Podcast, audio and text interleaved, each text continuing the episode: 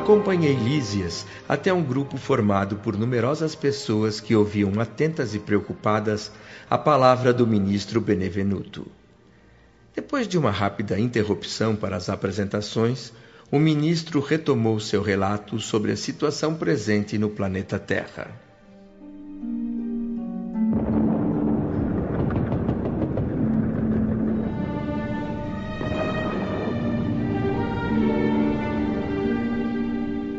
É muito doloroso o quadro que vimos. A nossa experiência tem sido ligada sempre aos serviços de paz na América. Nenhum de nós imaginava o que iríamos enfrentar nos campos da Polônia, meus amigos. Dificílimo o trabalho de socorro espiritual naquela região obscurecida. Não se pode esperar ali nenhuma claridade de fé nos agressores. E por outro lado, Quase todas as vítimas se entregam, se deixam dominar completamente. Em vez de nos ajudarem a ajudá-los, os encarnados apenas consomem nossas forças. Desde o início do meu ministério, jamais vi tamanho sofrimento coletivo. Os nossos abnegados servidores espirituais que lá estão em serviço têm uma enorme capacidade de resistência. Eles fazem tudo funcionar perfeitamente mesmo no meio daquelas vibrações destruidoras, daquele ar asfixiante. A guerra, meus amigos, é um acontecimento em que o ser humano deixa bem evidente a sua condição de alma decaída, diabólica. Eu vi homens inteligentes, instruídos, localizando no mapa lugares pacíficos para serem bombardeados. Eu vi bombas de alto poder explosivo destruindo belos edifícios. Em situações assim, os fluidos venenosos da metralha e as emanações de ódio pestilento tornam quase impossível qualquer auxílio. O lado espiritual do campo de batalha, invisível aos nossos irmãos encarnados, é um verdadeiro inferno. Sempre que algum dos militares agressores, atingido por uma bala, abandonava o corpo físico, era imediatamente envolvido e dominado por forças tenebrosas. Em vez de aceitarem ajuda, fugiam feito loucos dos espíritos missionários, chamando-os de fantasmas da cruz. Ministro Benevenuto, não havia mesmo nenhum jeito de recolher esses infelizes soldados desencarnados para esclarecimento? Um louco pacífico pode ser atendido até em casa. Mas para um louco furioso, só mesmo o hospício, meu amigo. Uma criatura assim não tem outro remédio senão ser deixada nas trevas, até que se veja obrigada a se reajustar, a pensar com dignidade. As missões de auxílio recolhem apenas aqueles que estejam dispostos a receber o socorro elevado. É muito difícil de acreditar que a Europa, com tantos patrimônios culturais, esteja sofrendo essa calamidade. O homem tem se preocupado só com o polimento da inteligência. O mais importante, o raciocínio para a vida eterna, ele simplesmente despreza. Infelizmente, a maioria dos homens ainda não possui olhos de ver essa dádiva de Deus. Nossa caminhada tem sido muito lenta. Os aprendizes vão chegando e copiando antigos vícios religiosos querem benefícios, mas não querem dar nada de si mesmos. Invocam a verdade, mas não vão ao encontro dela. Nunca utilizam os próprios pés. A diferença é que lá na Terra procuram-se espíritos materializados para fenômenos passageiros, enquanto que nós aqui procuramos homens espiritualizados para o trabalho sério. Bela e ao mesmo tempo assustadora a exposição do ministro Benevenuto Lísias. Quando se juntam muitas almas numa mesma atividade, André, é logo formado um núcleo de força viva pelos pensamentos de todos entrelaçados. Nesse processo, cada um recebe da vibração geral o seu quinhão de alegria ou de sofrimento, conforme o caso. Por isso é que no planeta o ambiente tem muita importância para o homem. Cada um vive daquilo que cultiva. Eu entendo, Lísias. Quem diariamente se oferece à tristeza vai viver e se movimentar sempre na tristeza. E quem só fala de doenças vai se sentir sempre um enfermo. Uma conversa entre pessoas egoístas, vaidosas ou criminosas produz veneno, vibrações destrutivas. Mas quem se reúne para falar de fraternidade, esperança, amor e alegria vai ter sempre no coração esses sentimentos bons. É a lei da vida, para as coisas boas e más. Tem razão. Isso confirma o que tem aprendido. Nos lares da Terra, se temos compreensão recíproca, pode-se dizer que vivemos na antecâmara da aventura celeste. E se temos desentendimento e maldade, estamos na antecâmara do inferno. Mas, meu amigo Lísias, se não for abusar da sua bondade, eu gostaria que me explicasse essa questão dos círculos da Terra, do umbral e das trevas. Francamente, ainda não entendi. Sempre achei que trevas e umbral fossem a mesma coisa. Eu próprio vivi durante anos perdido numa região de sombras muito densas, pode-se dizer um lugar de trevas. Além disso, tenho visto nas câmaras retificadoras muita gente desequilibrada e doente de toda espécie vinda do umbral. O que vem a ser um umbral? O que vem a ser trevas? Como acontece com todos os recém-chegados, André, você situa os círculos de existência além da morte física a partir da superfície da Terra para cima. Sim. Existe também um nível para baixo. Uhum. A vida está presente nas profundezas dos mares e no âmago do planeta. Em toda parte existem esferas de vida. O vácuo, André, na verdade, não passa de simples imagem literária. A energia da vida está em tudo, e cada espécie de seres funciona em determinada zona da vida. Além disso, existem princípios de gravitação para o espírito como acontece com os corpos materiais. A Terra é muito mais do que apenas um campo que podemos ferir ou menosprezar o nosso bel prazer. A Terra é uma organização viva. Tem leis que podem escravizar ou libertar o homem segundo suas obras. Uma alma esmagada pela culpa não pode subir à tona no maravilhoso lago da vida. É como se fosse uma ave embaraçada no cipoal, impedida de voar. Se você considerar as criaturas humanas como itinerantes da vida, vai compreender melhor. Imagine, André, um pequeno grupo seguindo viagem consciente do objetivo essencial da jornada. São os espíritos nobres. Descobriram que têm dentro de si a essência divina e caminham sem vacilações em linha reta para um alvo sublime. Agora, pense num outro grupo bem maior caminhando em curvas. Uns desse grupo estacionam. Outros demoram séculos refazendo experiências fracassadas, repetindo marchas e esforços perdidos nessa floresta, nesse labirinto que traçaram para si mesmos. Esses são os milhões de seres que caminham a esmo pelo umbral. Agora vem um terceiro grupo, o dos egoístas que preferem viajar no escuro, mesmo caindo em precipícios e estacionando no fundo do abismo ou das trevas por tempo indeterminado. Mas essas quedas só acontecem na Terra? Só os encarnados estão sujeitos a cair nesses abismos? O espírito está sujeito ao perigo em qualquer lugar. Só que nas esferas superiores as defesas são mais fortes. E por essa mesma razão, a culpa é muito mais intensa no caso de uma falta cometida. Sempre achei que, fora do corpo físico, o espírito estivesse completamente a salvo dessas quedas. Eu pensava que o ambiente divino, o conhecimento da verdade, o auxílio superior impedissem o veneno da vaidade e da tentação. O problema da tentação, André, é muito complexo. Não diga. É. A Terra também está cheia de ambientes divinos, conhecimento da verdade e auxílio superior.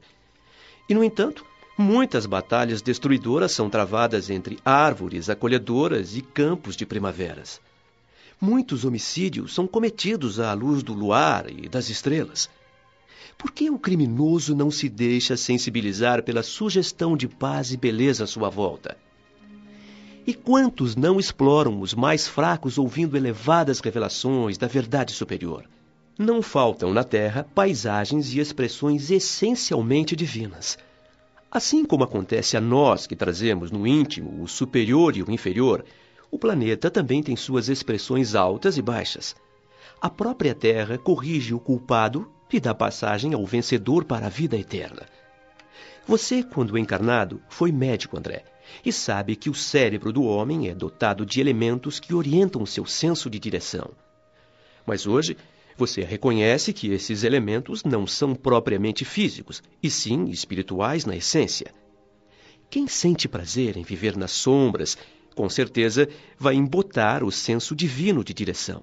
Em seguida, vem a precipitação nas trevas, porque o abismo atrai o abismo, e cada um de nós acaba chegando ao lugar aonde nossos passos nos levam.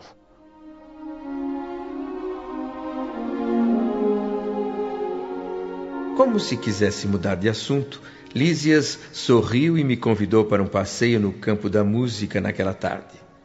Nas horas seguintes fiquei meditando em suas palavras. De fato, parece que os guerreiros na terra preferem lançar sua destruição durante a primavera, quando a natureza estende no solo e no firmamento maravilhas de cor, de perfume e de luz. Os assaltos e os crimes mais hediondos são quase sempre praticados à noite, quando a lua e as estrelas enchem o planeta de poesia divina. A maioria dos verdugos da humanidade é feita de homens educados, extremamente cultos, que desprezam a inspiração de Deus. O quadro de lutas purificadoras nas regiões mais baixas da existência mostrava-se cada vez mais claro aos meus olhos espirituais.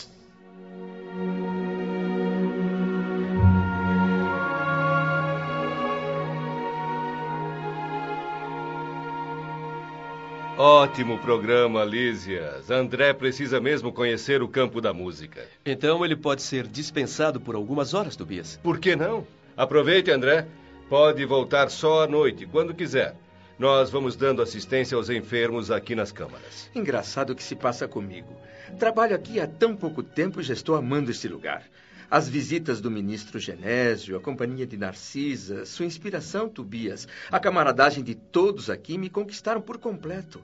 Eu não sinto vontade de sair para passear e deixar os enfermos. É como se fossem meus filhos. É um sentimento digno, meu amigo. Mas distração de vez em quando faz bem. Ah, a própria Narcisa está descansando hoje. Vamos. A partir de agora, a cidade terá mais um frequentador para o campo da música. Mas tome cuidado, André, com o seu coração, hein? Olha, eu estarei em casa à espera de vocês. Ah, pensei que fosse nos acompanhar, dona não. Laura. ah, meu amigo, daqui até a semana que vem, minha mãe não deixa a casa nem por um minuto.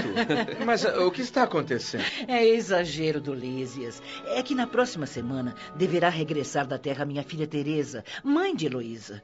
E eu preciso preparar a casa, ver se o jardim está em ordem. Eu quero tudo maravilhoso para quando ela chegar. Mas vão passear, vão, divirtam-se vocês. A minha vingança vai vir em breve. Logo irei buscar o meu alimento na terra outra vez. É.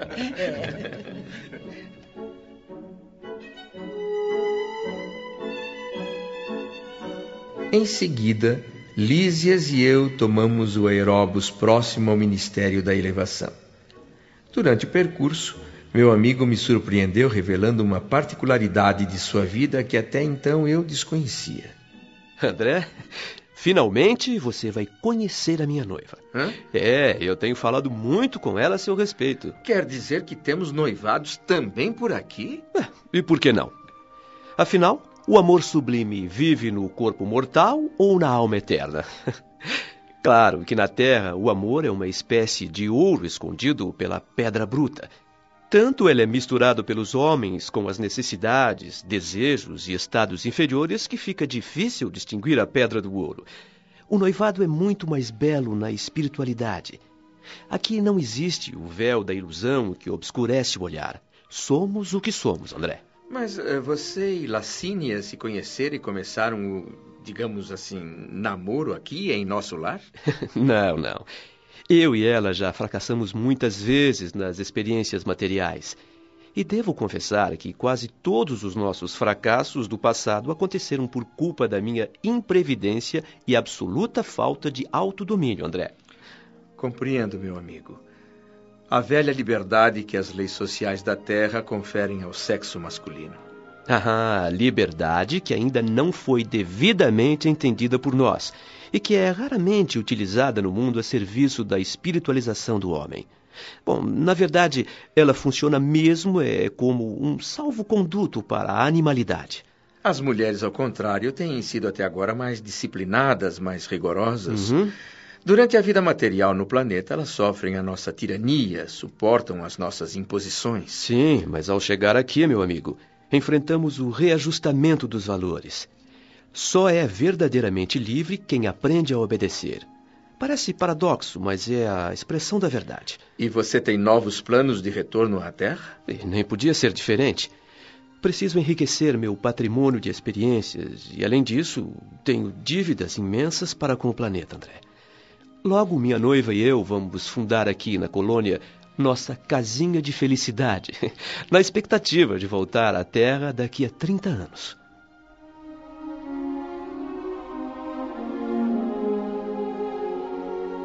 Eu estava pasmo com a novidade. Pelo menos para mim, ali não deixava de ser novidade. Descemos do aeróbus perto do campo da música e esqueci tudo mais diante da beleza que se abria aos meus olhos. Luzes de cores indescritíveis banhavam o extenso parque. Tudo era encantamento, um conto de fadas. Fontes luminosas pareciam pintar quadros fantásticos. Um espetáculo surpreendente, inesquecível. Lísias se divertia com as minhas expressões de surpresa a cada passo. E alguns minutos depois conseguiu me deixar ainda mais espantado com o que falou, com a mais absoluta naturalidade. Olha, André, Lacínia vai chegar aqui acompanhada de duas irmãs, hein? Eu espero que você faça as honras de cavalheiro com elas, tá bom? Mas, Lísias, você deve compreender que, que, que, que eu sou um homem comprometido, estou ligado à minha esposa, Zélia. ah, mas era só o que faltava. Ninguém quer ferir seus sentimentos de fidelidade, meu amigo. Mas eu não acredito que o casamento tenha feito você esquecer os deveres da vida social. Não sabe mais ser o irmão de alguém, André? Olha aqui, você é meu convidado, tá bom? Uhum. Deixe que eu pago os ingressos para o campo da música. O passeio pelo campo da música foi um dos mais belos que fiz em nosso lar. Grupos de gente alegre transitavam em todas as direções, rindo, trocando cumprimentos. Passamos por um coreto lindamente ornamentado, onde alguns músicos tocavam música ligeira. Depois, seguimos um caminho marginado de flores, enquanto Lísias ia explicando as coisas que víamos. Aqui temos vários coretos desse tipo nas extremidades do campo. Em cada um deles, um grupo de músicos toca um gênero diferente para atender o gosto pessoal daqueles que ainda não podem entender a arte musical mais elevada, sublime. Oh, mas lá adiante, bem no centro do campo, uhum. você vai ouvir a música universal e divina. A arte santificada por excelência. Ah, eu já estou ouvindo, Lísias. Hum. Mas que melodia maravilhosa. Engraçado. Na Terra, a grande maioria do público aprecia música popular, regional. Poucos conhecem e cultivam a música erudita. Eu vejo aqui exatamente o contrário. Pouca gente em volta dos coretos populares e uma imensa multidão prestigiando o concerto clássico. Com certeza, meu amigo. É, já viu tanta gente reunida desde que chegou aqui? Eu admito que não, Lícias. Nem mesmo na grande reunião que nosso ministério ofereceu ao governador. Pelo que me parece, a nata de nosso lar está aqui em peso. Hum, mas observe que não há nenhuma manifestação de luxo, nenhum excesso de qualquer tipo. Sem dúvida. O que faz brilhar tanto esse quadro magnífico é justamente a expressão natural de tudo: a beleza, a arte pura, a vida sem artifícios, as mulheres, por exemplo, revelam bom gosto no vestir, mas sem o desperdício dos adornos, sem trair a simplicidade divina. ah, André, muito bem observado. É, você aprende rápido mesmo. O elogio de Lísias me fez um grande bem. Continuamos nosso passeio pelo campo. Eu, agora encantado pela beleza das imensas árvores solidamente plantadas em volta de recintos bem iluminados e acolhedores. Na terra não se conhecem essas árvores, pensei. Entre gestos e palavras de afeto, jovens casais seguiam pelos caminhos cercados de flores coloridas, sorrindo e acenando para diversos grupos de senhoras e cavalheiros mais maduros, muita gente conversando animadamente sobre temas de grande importância para o espírito humano. Sinceramente, eu me sentia humilhado pela minha insignificância diante de pessoas tão selecionadas. Mas, em momento algum, essas pessoas deixaram de olhar para mim com simpatia, numa espécie de mensagem silenciosa de amizade. Percebeu, André, que tudo o que se ouve por aqui contém algo de valioso, de construtivo? Claro que sim, meu amigo.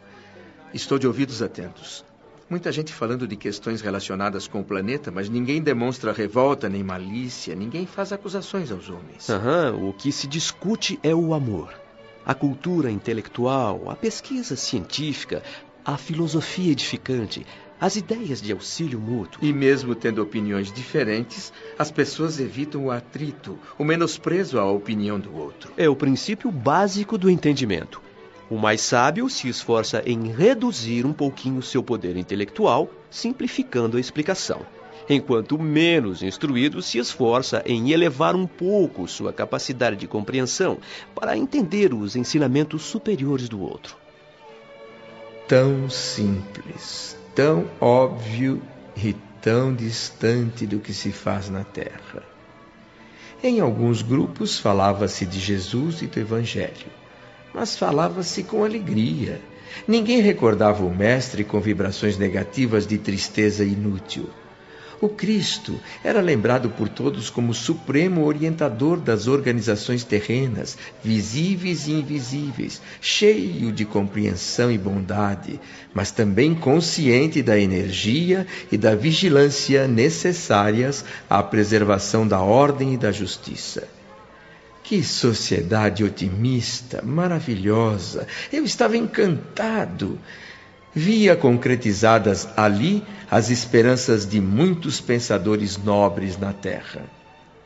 Para completar o quadro de felicidade diante dos meus olhos, Lísias me disse que nesses grandes eventos em nosso lar, os orientadores costumam receber raios de inspiração dos planos mais altos e muitas vezes os grandes compositores terrestres são trazidos até aqui para receber algumas expressões melódicas e depois de adornar os temas com seu gênio, retransmiti-las aos ouvidos humanos. O universo, André, está cheio de beleza e sublimidade. O facho resplendente e eterno da vida procede originariamente de Deus. Por mais alguns minutos caminhamos por alamedas belíssimas, onde cada flor parecia possuir seu reinado particular. Então, se aproximaram de nós três moças muito alegres, que em seguida me foram apresentadas. Eram Licínia, a noiva de Lísias, e as duas jovens irmãs de quem ele me havia falado. Embora meio desajeitado, cumpri meus deveres sociais e passeamos todos por mais algum tempo, admirando e comentando as incríveis belezas do campo da música.